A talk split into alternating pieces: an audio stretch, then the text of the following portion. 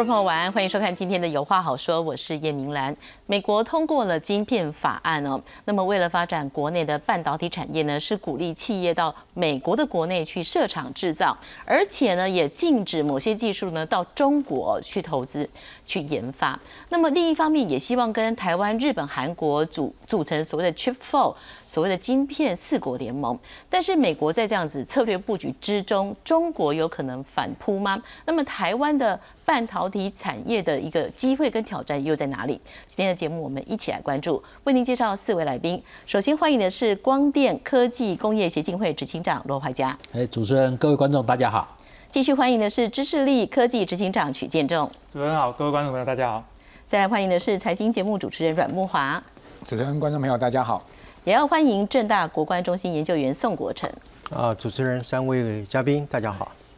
我们首先要来看到的是，美国在通过了晶片法案之后，它的相关的补助内容以及限制的条件。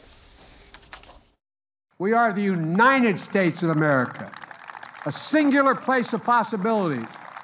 I'm not going to go sign the Ships and Science Act, and once again, I promise you, we're leading the world again for the next decades. 美国晶片法案正式通过，法案预计提供五百二十亿美元补贴企业在美国制造晶片，并投入超过两千亿美元鼓励科学研究和制造计划。法案将利用补助吸引半导体大厂到美国设厂，增加美国的晶圆产能。This chips and science bill is going to create millions of good-paying jobs down the road.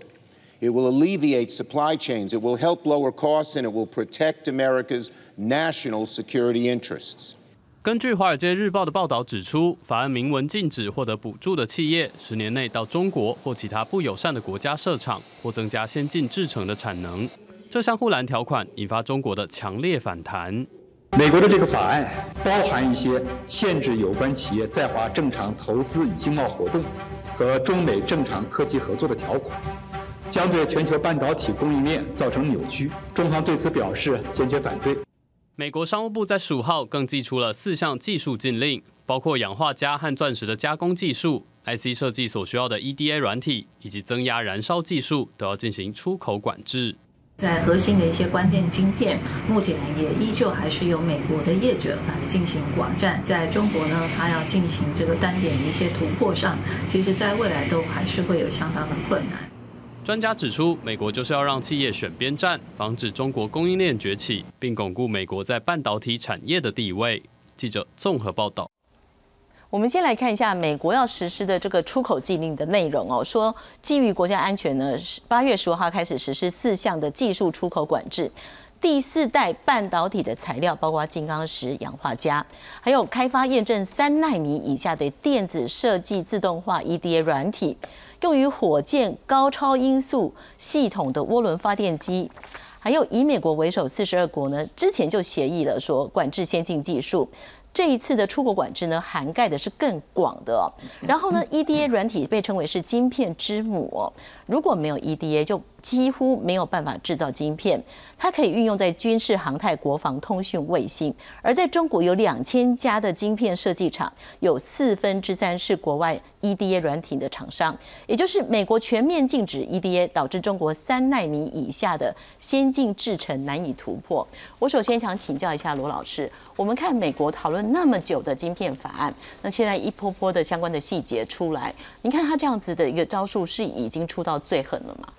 我想这个最主要对于大陆先进制程的部分的话，是它是一道一道越来越高，好，特别是这一次，它对于前瞻性的三纳米以下的这个呃设计软体的部分，EDA 的部分的限制是影响很大的。那第二个的话，就是说我们现在在谈的新兴的这个半导体，就化物半导体，特别我们讲第四类半导体的。这个金刚石跟氧化镓的这个部分，那这个部分是下一代，但是这两个限制分两个部分，第四代看起来是很难啊，但是这个部分的话，不代表是说中国大陆不行，因为这是材料的部分的部分，然后这个部分的话，那当然呃高频跟高功率都会有影响，但我们从这个限制会不会真正限制到中国大陆，凭良心讲看不出来。好，但是 EDA 这个部分的话是会受到影响。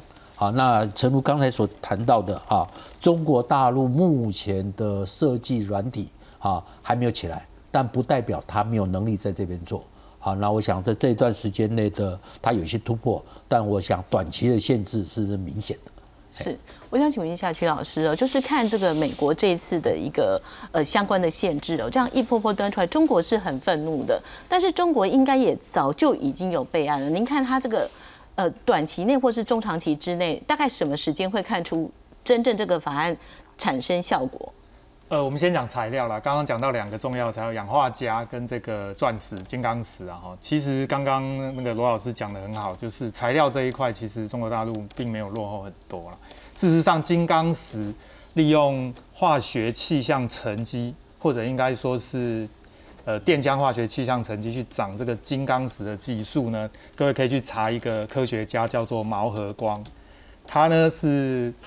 这个中国大陆。人，但是他是在台湾受的教育，然后去美国留学，最后他们实验室呢是在做这个东西的。所以我觉得材料这一块，我们真的不要去想说这个大陆落后很多，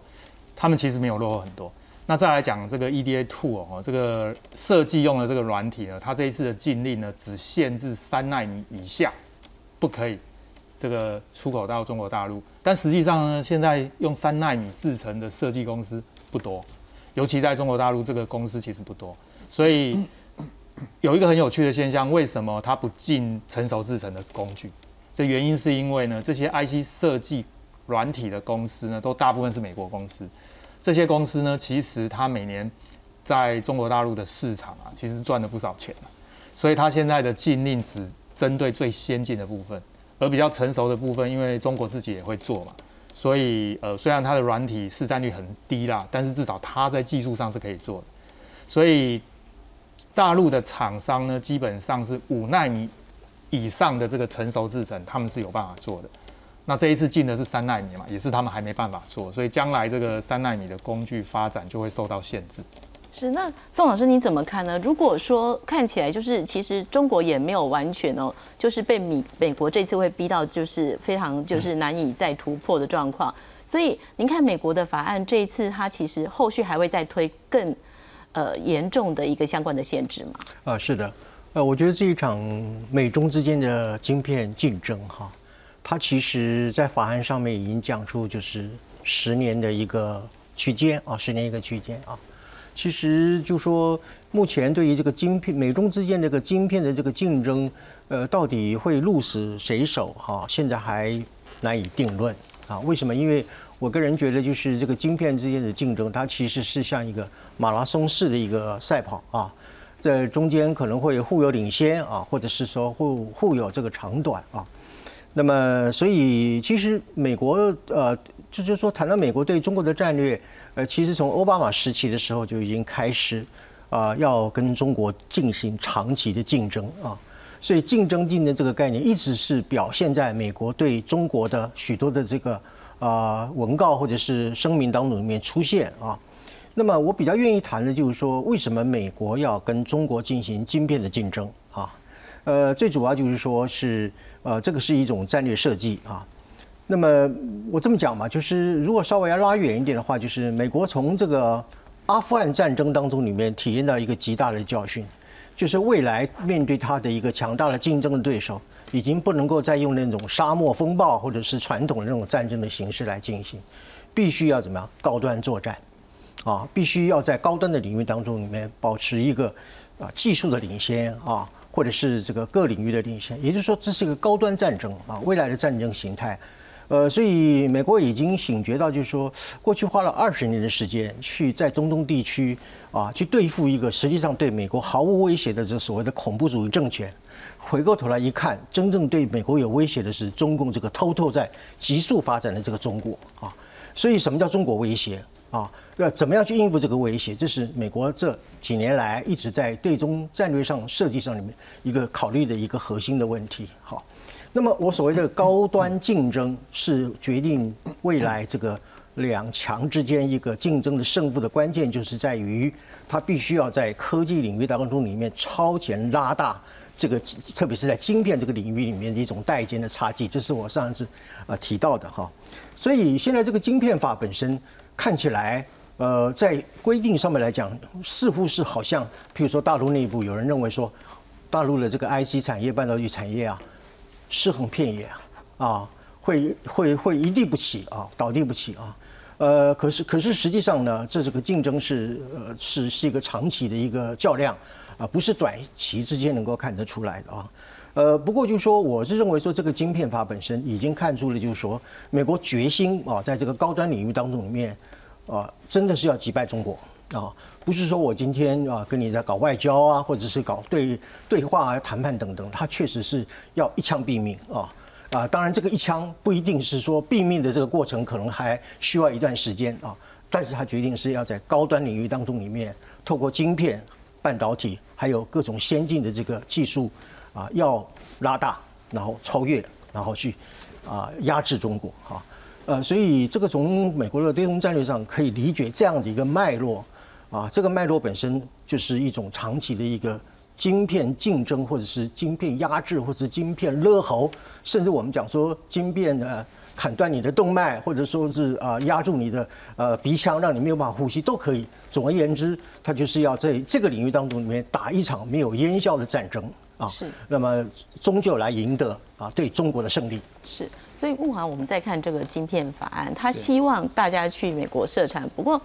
呃，科技大厂的考量当然就不一样。那他希望又透过说相关的限制，大家先进制成更先进的技术不要过去中国。那各国之间的考量，能够真的像美国所？盘算的这样发展吗？嗯，可能也不尽如人意了哈。呃，我觉得最主要原因为什么会有这个呃对中国大陆 EDA 啊哈，或者说材料，乃至于就是说这个晶片法案被人家讲说，哎，这个指向性中国很明显这样子的一个说法。最主要是因为最最近这几年中国的这个半导体的技术哈跟发展实在是非常的快速。好，比如说呢，最近一个新闻嘛，就是说在加拿大他们用一个拆解的方式哈，发现呢说在这个挖矿机里面呢，使用这个中芯国际所生产的晶片呢，居然是七纳米。大家知道七纳米现在是台积电主流制程了，也就是说，中芯国际居然可以在没有 EUV 机台的情况之下，哦，突破了这种限制哦，这个恐怕会让美国、加拿大大大大吃惊啊！好，所以我想，这个呃，在在呃这种所谓的中国大陆的发展这么快速的状况之下，美国当然会感觉芒刺在背，尤其是美中关系现在这么恶劣嘛。那再加上刚刚谈到的这个呃所谓的半导体的材料部分，我们知道现在目前最主要还是这个细晶圆的材料，但呢是现在。台湾现在在大家在谈的说，所谓第三代半导体，不要讲这第四代了，第三代半导体才刚刚开开始在这个呃波敏要发展。但大家知道，在第三代半导体这个材料上面，中国大陆是领先全世界的，它其实不是落后啊。哦，所以如果以第三代半导体、碳化系啊、氮化镓这些来讲，它其实技术各方面来讲，它并不输人家的。哦，所以在这方面，我觉得美国应该是感到压力很大了。哦，所以为什么它现在要更进一步的针对第四代半导体的材料，赶快切断这个可能它的这个发展？但我认为这呃能切断的。恐怕有限哦，不见得能进入白宫之意哈。另外，EDA 的部分也不见得中国大陆不能突破。事实上，你说哇，没有 EDA 就真的不能设计三纳米以下的这个呃这个设计吗？其实未必，那只是只是成本的问题。好，那大陆现在目前它的这个那它自己本身，比如像华大九天这家公司，它自它已经具备四纳米 EDA 的技术了，所以它大陆在呃这个 EDA 上面，它也不是说一定要全部，当然这个成本跟呃设计能力的问题啊，但它确实华大九天也有这个所谓的号称四纳米，它已经可以进度到这个呃程度了哈。那五纳米当然不用讲了，所以你会发现说大陆在这一方面确实它的最近这几年。尽管外界讲说啊，它有很多烂尾楼的这种所谓半导体厂啊，到处乱投资啦，好，然后我们就看到它最近呃，针对它的大基金啊，好这些所谓的半导体产业界的整顿，好看起来好像问题很多。事实上，不要忽略了它在 IC 设计上面，它在晶圆代工上面，在整个封装测试，甚至记忆体上面，它现在这几年、十年、二十年来的一个长足发展，确实它也取得一定的这个呃进步了哈。所以在这样状况之下，美国当然要围堵它嘛，因为毕竟你要知道美国。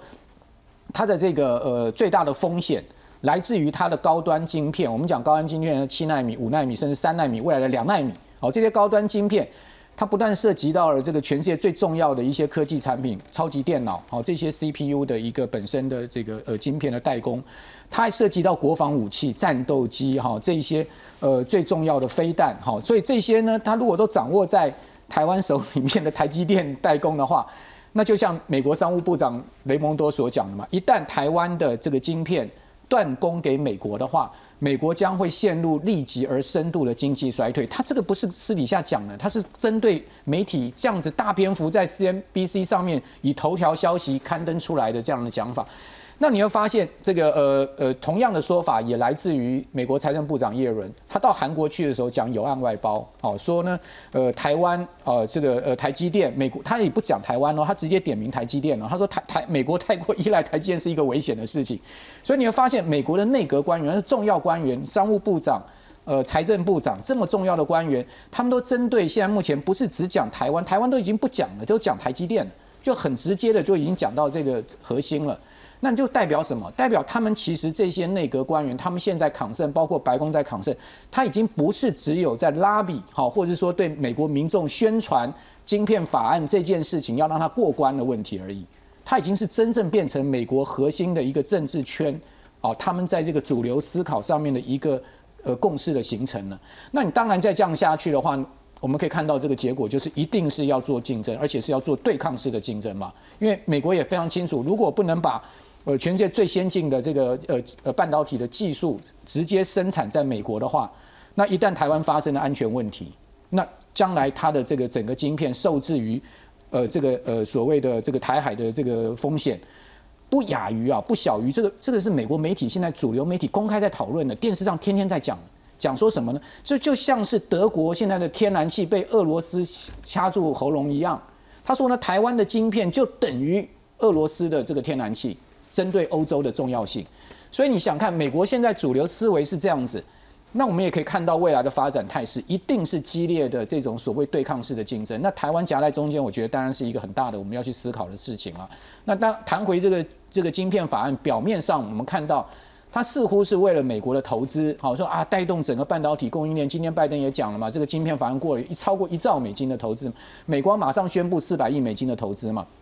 大家知道美光这个投资是非常。大的一个事情啊，因为美光现在在台湾的投资，包括桃园跟呃台中，已经超过一兆台币了啊！这一兆台币是所有外商在台湾投资最巨大的金额。也就是说，美光是把制造中心压在台湾，设计中心压在日本，然后呢，在这个呃台湾布下重兵在发展，而且它的 A 三厂直接要进入到湾伽马哦，这个最先进的制程，明年就要进去了。那美光。马上宣布在美国投四百亿，名是不小于台湾的投资总额哎。那大家要知道说，那这个意义是非常重大的。好，所以呃，我们我觉得这个晶片法案，它后面所牵扯出去，包括那个呃通膨削减法案，包括您刚刚所讲的所谓这个针对大陆的几项这个所谓出口禁令这些事情呢，它后面的这个呃整个全球的美国跟美国的全球的战略布局是非常明显的。好，它已经非常明确的。把它未来可能十年、二十年他要做的事情，现在目前一步步在铺陈。尤其这个晶片法案是他最近这么多年第一个针对产业界的法案了。他过去都没有这样子做，而且你讲实在，晶片法案有没有违反 WTO？事实上，它是可能是违反 WTO 的，因为它是补贴，直接税务补贴跟直接的现金补贴。那这个这难道没有 WTO 争议吗？那美国这样子做？然后韩国当然也很不爽，因为您刚刚谈到 Chip Four 的事情，Chip Four 其实这个就是这一次为什么那个佩洛西到韩国去哦，那个尹锡悦没没见他，然后同时呢，连韩国的 外交部长都不在首尔，最主要原因是因为三星跟海力士在中国头已经洗下去了，那个头洗的多大？那大概三星、海力士三百分之三十的出口是要靠中国市场，那你想看，如果说一旦 Chip Four 它是要主角中国市场的话，韩国有多大的损失？这个对韩国来讲难以承受，更何况三星的手机是要多少支卖到中国去？所以为什么他们要讲说，在呃这个 Chip Four 还没开会之前，他就要讲说，哎，我们这个 Chip Four 啊，我们不能排拒中国啊。事实上，这个 Chip Four 能不能成型啊，都有问题。好，所以我觉得美国有时候他们在打了算盘，但是从自己国家利益出发。但是我讲这个呃情事实的情况，可能未必那么尽如美国之意了。也就是说，中美这个长期的斗争呢，哈，现在目前呢看起来这个。龙争虎斗的斗下去哦，还有的斗了。是，那我们就来看一下哦。刚刚说到这个韩国，在这个晶片联盟，它的处境是非常的为难哦。那韩国现在担心的，对中国跟对美国，它的考量又是什么呢？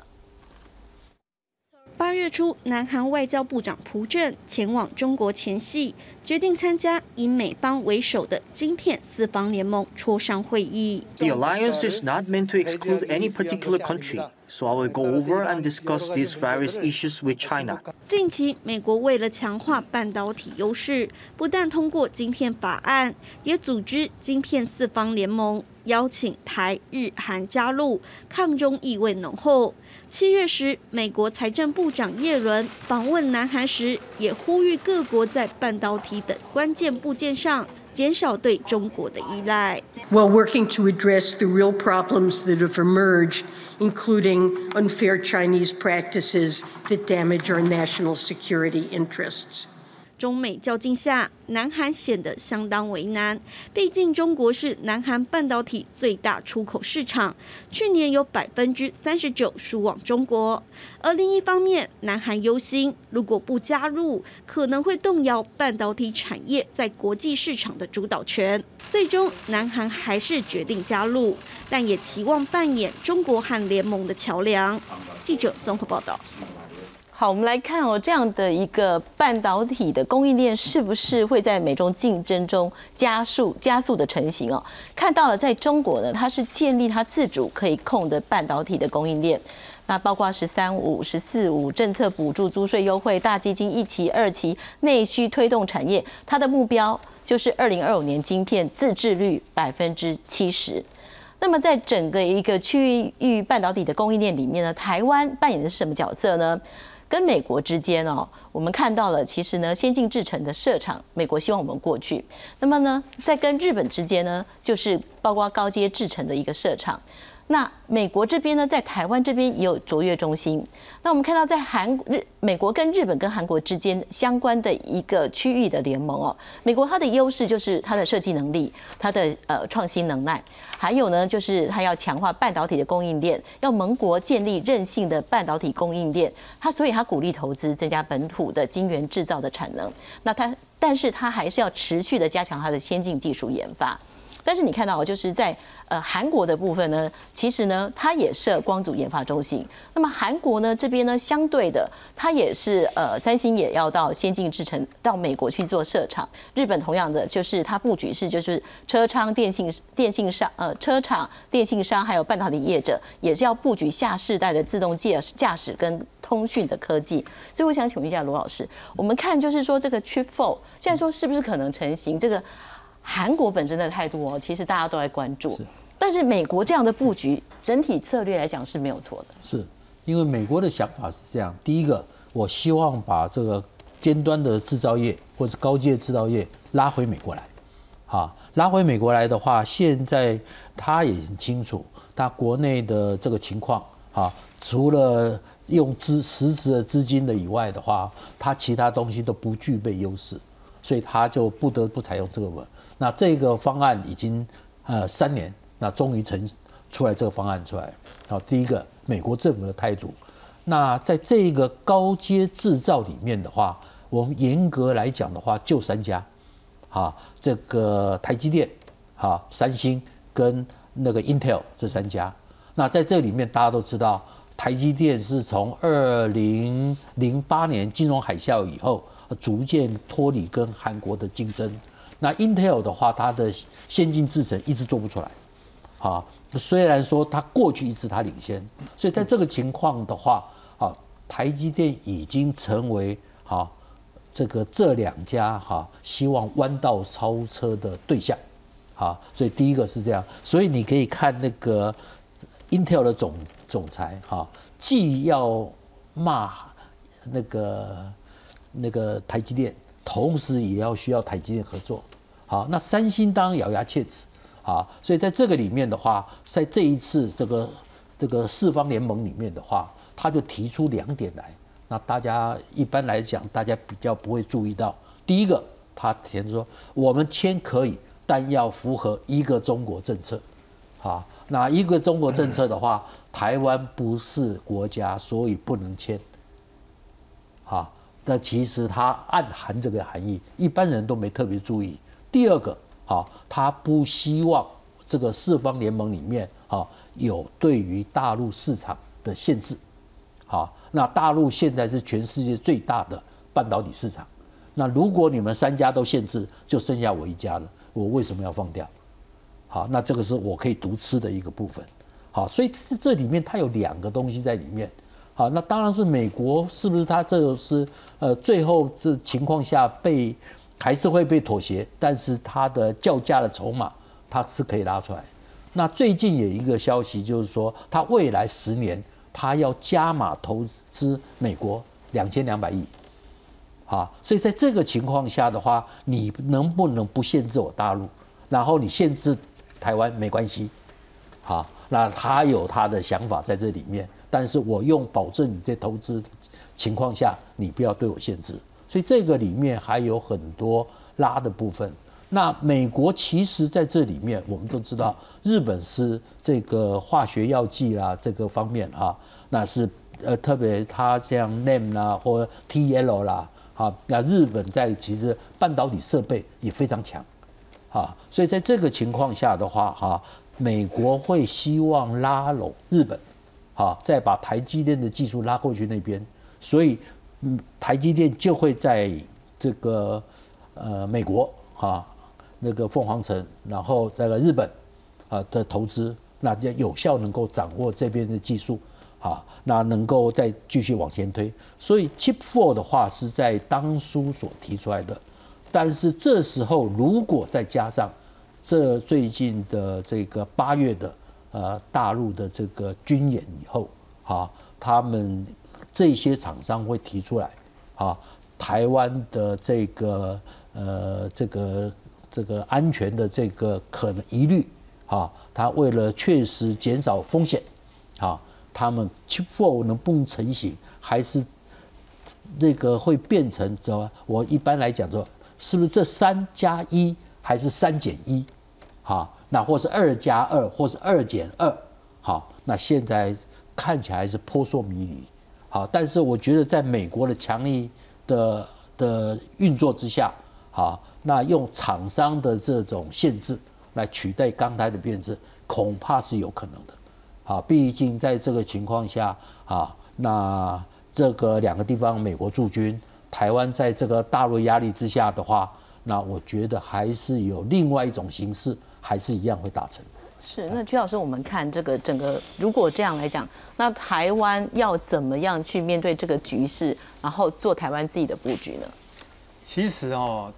我觉得台湾台积电也没有太多的决定权啦。那美国这一次补助五百二十亿嘛，哦，乍看之下好像很多钱啊，但是大家不要忘了哈，一个五纳米的晶圆厂呢，大概要一百六十亿美金哦，所以五百二十亿美金呢，其实最多就是盖三个厂就没了，所以它其实是一个带头的效果啦。那这个台积电其实也没有太多选择。那一方面，我认为台积电到美国设厂，当然这个成本各方面不具有优势，但是呢，或许这也是一种分散风险哦，因为。毕竟，呃，客户可能也有这个疑虑嘛，会担心这个两岸的政治环境，所以呢，这个会不会有一些将来的订单，大客户会觉得放在美国比较安全，这个是有可能。倒是后面哦，要特别可以留意的是这个全球大建厂，那么在美国盖这些晶圆厂相关的供应链，当然也会有这个需求。所以我想这一波也会带起台湾一些供应链的需求，但是相反的，因为全球大建厂的结局可能会造成晶圆厂过剩，所以呢，我想明年后年这个陆续这些晶圆厂完工之后呢，产能开出来之后呢，这个制程。从本来说成熟制程供过于求嘛，那这个先进制程是不是也会供过于求？因为美国盖的都是先进制程的晶圆厂啊，有这么多需求吗？不知道，所以我觉得这个反而是大家要特别留意观察的。是，那如果是预知这个产能一定会过剩，那目前没有一些呃先期的一个应应方式吗？呃，我觉得一般的公司哈，它一定是先一开始盖厂。那当厂盖好了，他发现哎，好像订单不如预期的时候，当然他就会把脚步放慢。所以确实他们会做调节啦，只是说有一些东西是已经签约的，譬如说你晶圆厂在盖的时候，是不是半导体设备就下单了？那这个单子下了之后都签了约嘛？那时间到了，你又说你不要的，这不是随便你说不要就不要。所以通常他们会有一些那个普的，就一些做法，譬如说我可以延后啊，哦，本来我这个月要进机台，我就延后半年，延后一季，哦，这是有可能的。所以我觉得厂商会去调整啊。这里面唯一我觉得不会调整的，就是刚刚有提到的，中国大陆一直想要国产化，所以呢，他希望做到二零二五年百分之七十的晶片要国产。那这个都是成熟制成居大居多，所以呢，这个他们为了达到这个目标，当然我认为应该是达不到了。他呃，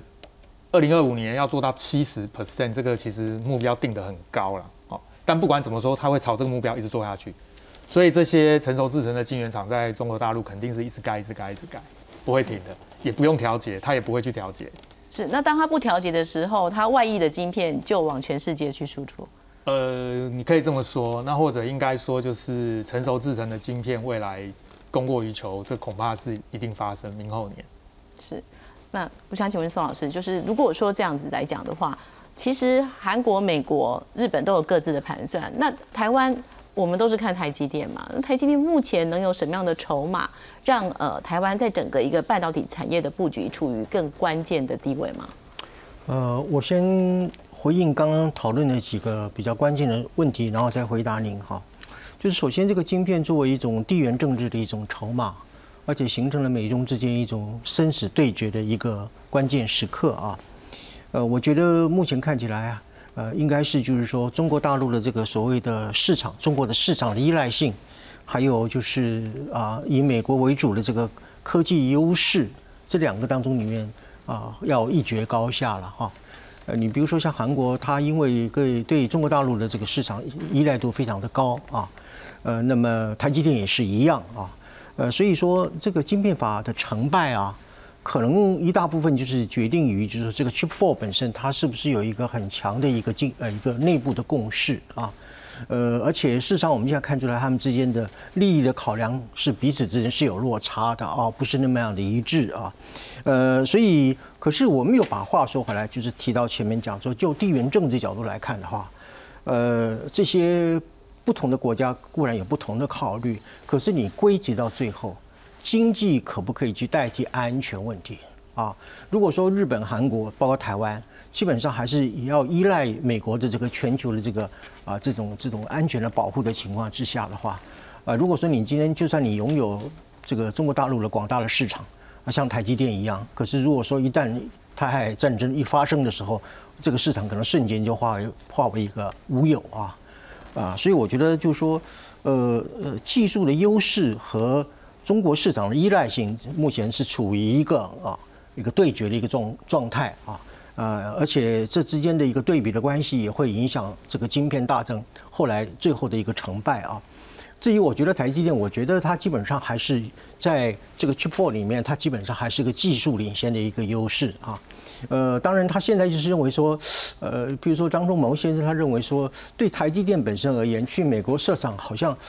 好像很浪费钱啊，好像也没有什么特别的好处啊啊！当然这里受这里头涉及到就是说，你譬如说在同一个地区跟 Intel 做一个区域那么紧密的之间的，一定会产生行业的竞争。他自己本身的这个，比如说待遇啊，还有他人才，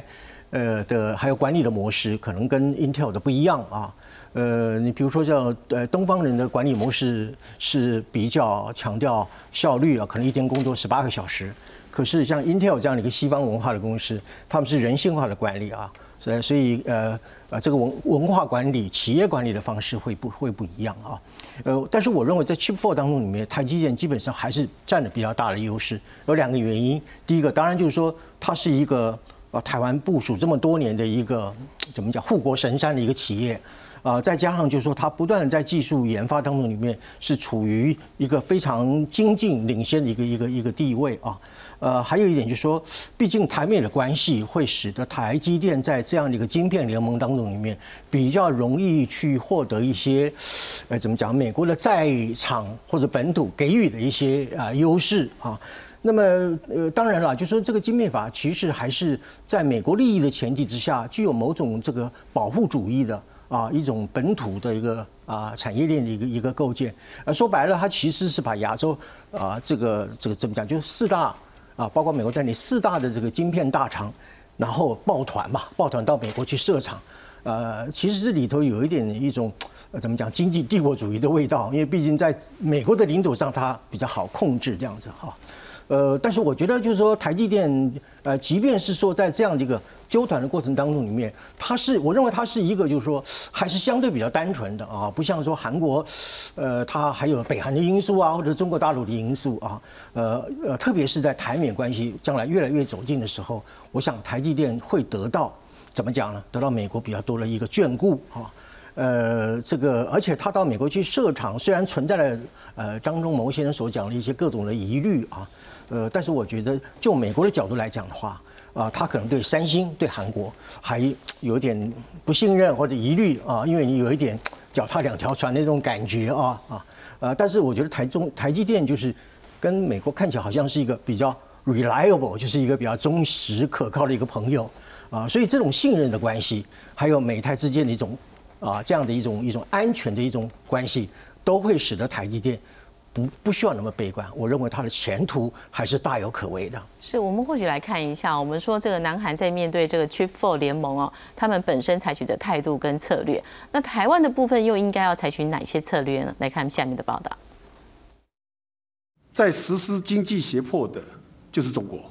呃，世界经贸秩序的这个这个伤害是很大的。经贸总谈判代表邓振中宣布正式启动台美二十一世纪贸易倡议协商谈判，首轮谈判最快下个月举行。他说，未来透过双方签署协议，深化台美经贸关系，共同对抗中国经济胁迫，加上美国晶片法案通过，不仅台美半导体产业连结更深，也吸引更多外国周边设备厂商投资布局。和商艾斯摩尔。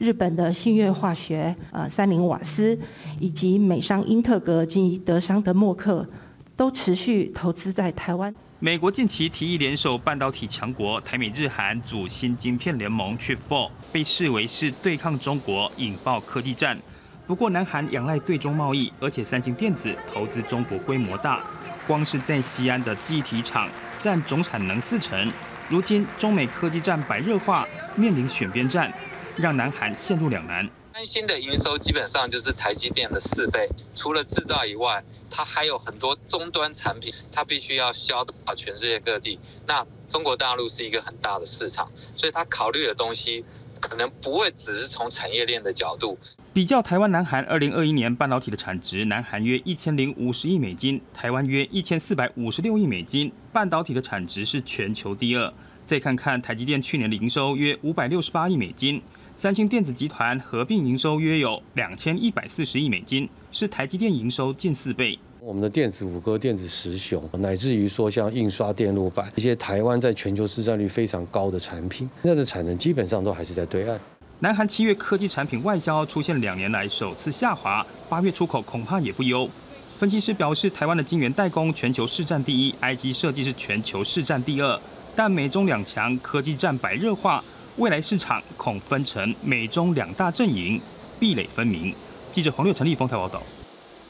我们先来看一下台积电哦，目前在整个半导体产业的一个地位哦，你看到就是近二十年只有台积电被中美日的四大国的政府追着要求在当地设厂，那么供应足够的关键零组件哦，包括掌握全球各技术密集产业的动脉，它是电脑、通讯、网络、精密精密机械。汽车、航太等等的潜在订单是大到我们无法想象的。那么它的五纳米跟三纳米呢，目前是领先全球同业，所以包括无人驾驶汽车、轻薄笔电、AI、国防产品都要靠它。十一年来，它投入的这个研发相关的经费哦，每年是投入一百五十到两百五十亿美元的金额。它一直在发展更小纳米技术的新厂。那么台积电呢？其实它在晶圆代工市场，它是占全球百分之五十三，五百多家的核心客户会先告诉台积电说，我未来要怎么做市场的需求。那么台积电它资本出出支出是占了营业额比重超过百分之五十，现在也都领先了 Intel 跟三星。所以目前我们再看台积电的布局，大家都说，哎，台积电从当初张忠谋先生回来哦，开始设设立创设到现在，它成为一个国际。呃呃，不管是经济或政治，一个很重要的一个台湾大厂。那台积电目前的技术，确实我们是可以很放心说，其实它输出到其他的国家去，台湾依然是它最主要的根本。对，其实我讲主持人谈到一个很重要的核心的问题，然后这也就刚才讲说这个 Chip Four 哈，恐怕台湾也没有太多的呃太太多的这个呃谈判能能能能有的筹码。好，刚刚我想曲博士也谈谈到了这一点哈，那这个其实也是台湾最大的问题，因为你看到 Chip Four 哈，呃，包括美国啦、日本啦、韩国、台湾。最没有意见的，也就是最没有声音的，就是台湾。那韩国，你看到他的意见非常多，他是为他自己的国家利益在在做很多的 fighting 的哈。那日本当然也有他的条件。好，那另外你可以看到美国是在主导。那我们就要回过头来，就像主持人刚刚讲的，就是说台积电，哈，呃，是台湾重要的资产，好，也是台湾国家安全哦非常重要的支柱，好，因为我们常常在讲所谓细盾嘛，哈，这件事情就是说细保护这件事情。那如果说台积电这个最先进的制程都跑到美国去的话，那将来台湾在这个细盾啊、细保护这件事情上面会不会？就失掉了这个战略的意义哈，或者是战略的价值。我觉得这件事值得思考，因为现在目前看到台积电要到美国去设厂哈，它是一百二十亿美金的规模嘛，好，那这个大概就是一座五纳米厂。那五纳米厂大概就这个金额是够了，然后还少一点点。但是呢，路透社哈在去年五月啊，它就已经有一个领先的新闻出来了。哦，当然这个事情台建也没有证实。他说呢，事实上这个呃台建在现在目前设厂的这个地方，它的它的五纳米厂在二零二四年明年就要量产了，明年年年底就可以量产了。他说，它这个这个这块厂的厂址足够足够盖六座晶圆厂。好，也就是说台积电事实上它它的如果真的是这个是事实的话，这个是很值得抗胜的哦。他说台建不是只有设一座五纳米厂，它第二座就是三纳米了。好，马上要投入了，而且三纳米我们知道它的这个呃设厂的这个成本至少是呃五纳米的 double 在还要再多，大概一一座要两两百六十亿美金以上，那这个资本支出非常大，台建一年资本支出有四百多亿美金，也顶多就是一座半的五纳米厂。好，所以这个对呃台积电本身的资本支出的风险，因为到海外投资，呃，刚张谈到张忠谋说在美国生产这个呃晶圆然后大概是台湾的百增加百分之五十的成本，然后就一点五倍了哈。那事实上，在美国设厂，据我知道，至少它的成本是在台湾的 double，也就是说，你在可能是那 triple 都不止，就是说这是成本面整个设厂的成本的问题。好，所以在这样状况下，台积电的资本支出，如果后面真的是六六座这个晶圆厂的话，它的资本支出是一个大的抗胜哦。然后另外呢，这个有没有所谓的过度投产的问题？刚刚讲到资本支出后面所面临到的这个风险，以及呢，这个真正所谓台湾的这个所谓的呃最先进从。如果如果这个呃台建现在目前五纳米嘛哈，然后到今年要量产三纳米嘛，后面台建已经在布局两纳米了嘛。如果说呢台湾所有最先进的这个高阶制程全部移到美国去了，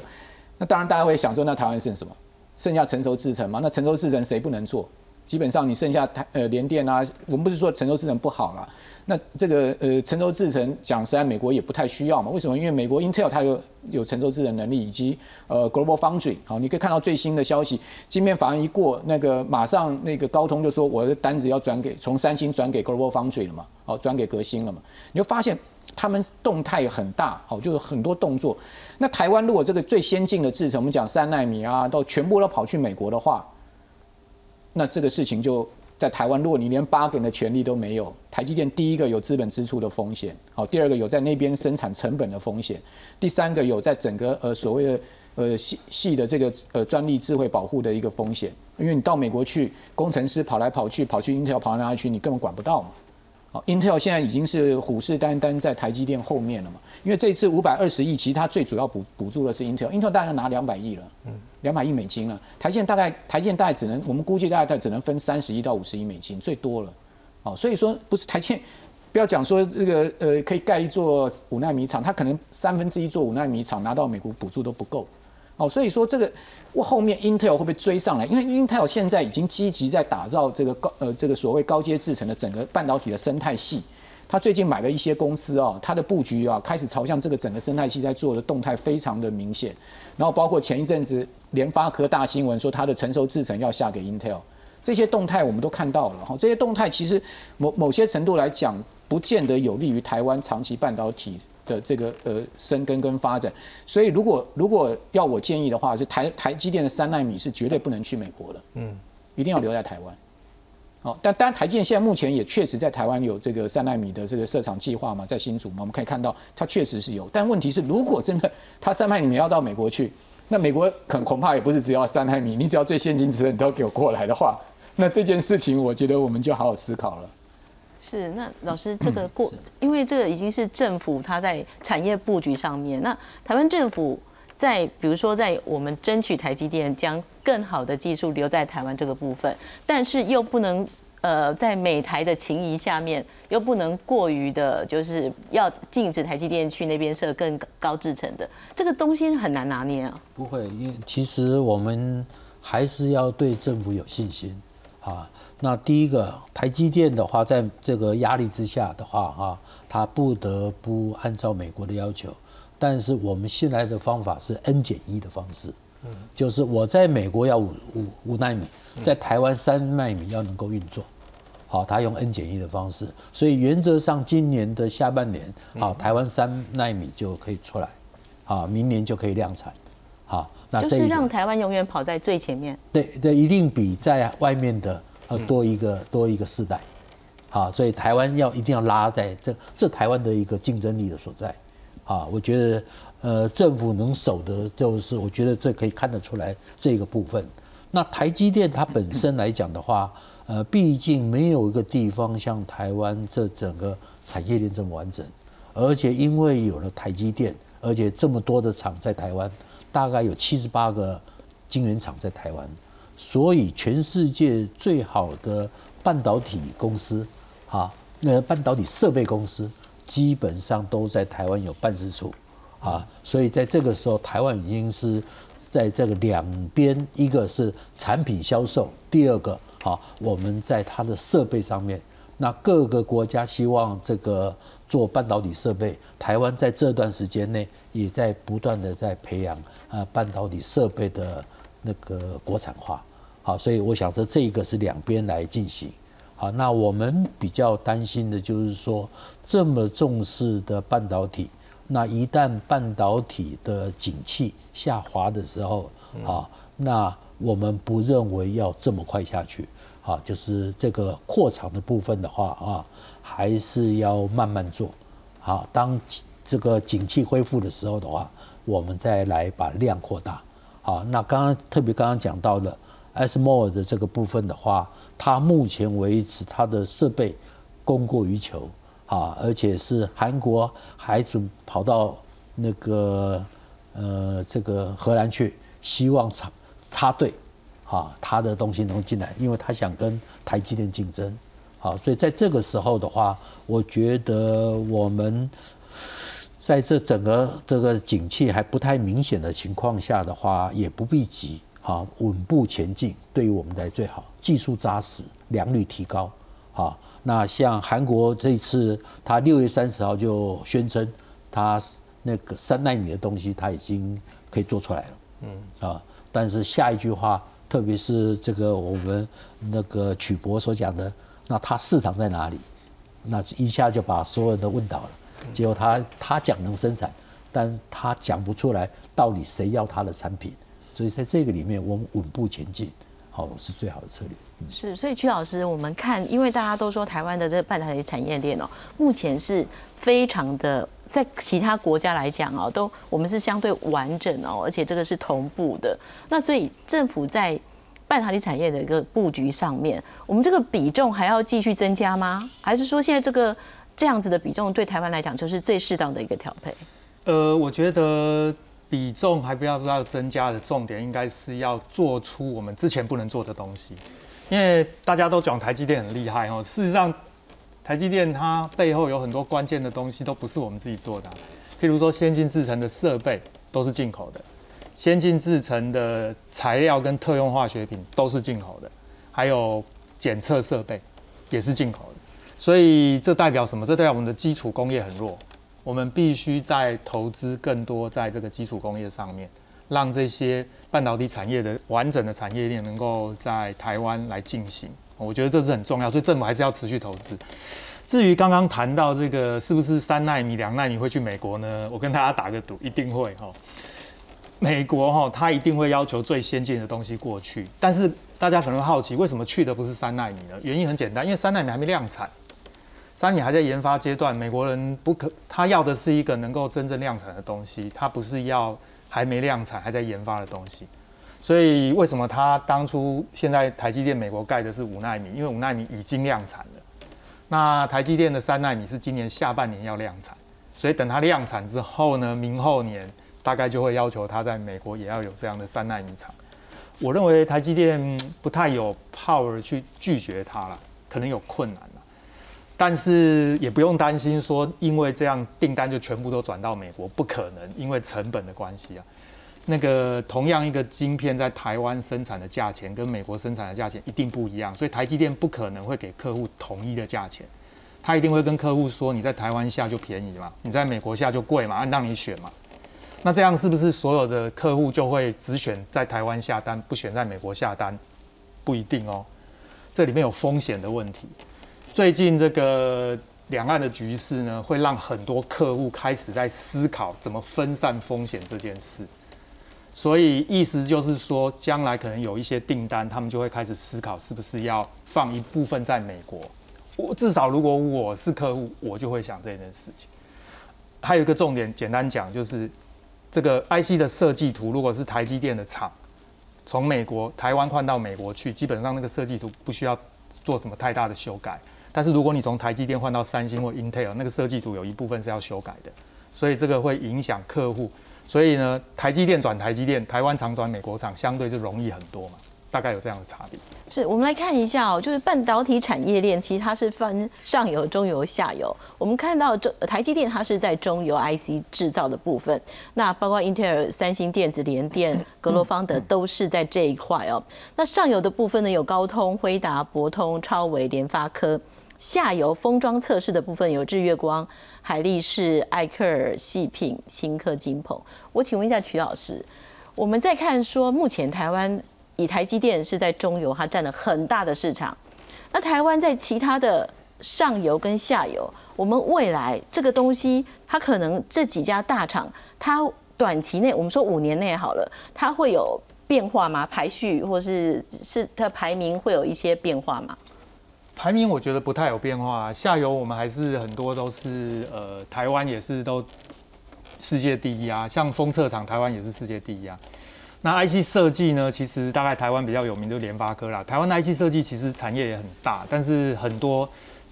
其他的地方厂商更大，像苹果啊，刚刚讲高通啊，这个其实都比台湾的公司更大嘛。所以我是觉得比例上不太会改变。倒是刚刚讲的上游的 IC 设计业，是不是还会放心把所有的订单全部都压在台湾呢？这个是各位要去观察。我认为主要还是要看啊。那最近看起来两岸好像又没事了，所以可能客户想一想啊，就算了吧，因为台湾比较便宜嘛。那如果过两天两岸又开始在浮动的时候，那是不是客户开始就会有一些变动？这个要特别留意。是，所以木华，我们看这个，我们在 IC 制造。目前是蛮领先的，那封装测试也是蛮领先的。那目前我们在这两块的这个地位其实是非常稳固的。